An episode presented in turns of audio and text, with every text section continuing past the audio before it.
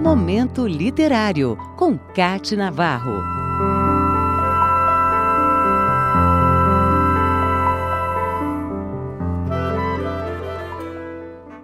Ela é uma das primeiras e mais destacadas escritoras negras do Brasil. Ela é Carolina Maria de Jesus. Nasceu em Sacramento, no interior de Minas Gerais, em 14 de março de 1914. Neta de escravos e filha de uma lavadeira analfabeta, Carolina cresceu em uma família com mais sete irmãos.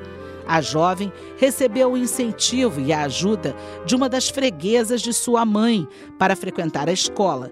Com sete anos, ingressou no colégio, onde cursou somente a primeira e a segunda série do ensino fundamental. Apesar de pouco tempo na escola, Carolina logo desenvolveu o gosto pela leitura e pela escrita. Em 1924, em busca de oportunidades, sua família mudou-se para Lajeado, onde trabalharam como lavradores em uma fazenda. Em 1927, retornaram para Sacramento, mas um episódio viria a marcar a vida de Carolina. Sumiu um dinheiro de um frei da igreja em Sacramento e acusaram Carolina. Ela foi presa e a mãe dela também sofreram maus tratos na cadeia e, depois de algum tempo, jurando inocência, as duas foram soltas porque o dinheiro foi encontrado. Essa injustiça fez com que Carolina não quisesse mais ficar na cidade e ela decidiu ir para São Paulo. Trabalhou como faxineira e depois como doméstica. O patrão tinha uma biblioteca em casa e ela, nas folgas, pedia para ler os livros. Quando ficou grávida, teve que deixar o trabalho e foi para a rua. Junto com outros pobres, acabou sendo levada para a favela do Canindé. Passou a trabalhar como catadora de papel. Lia o que recolhia e os melhores papéis ela guardava para depois usar como papel para escrever.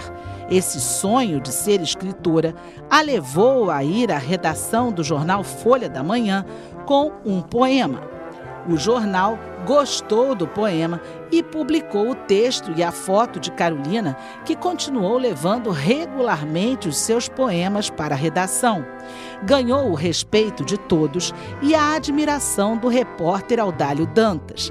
Ele foi designado para fazer uma reportagem sobre a favela do Carindé e, por acaso, uma das casas visitadas foi exatamente a de Carolina Maria de Jesus.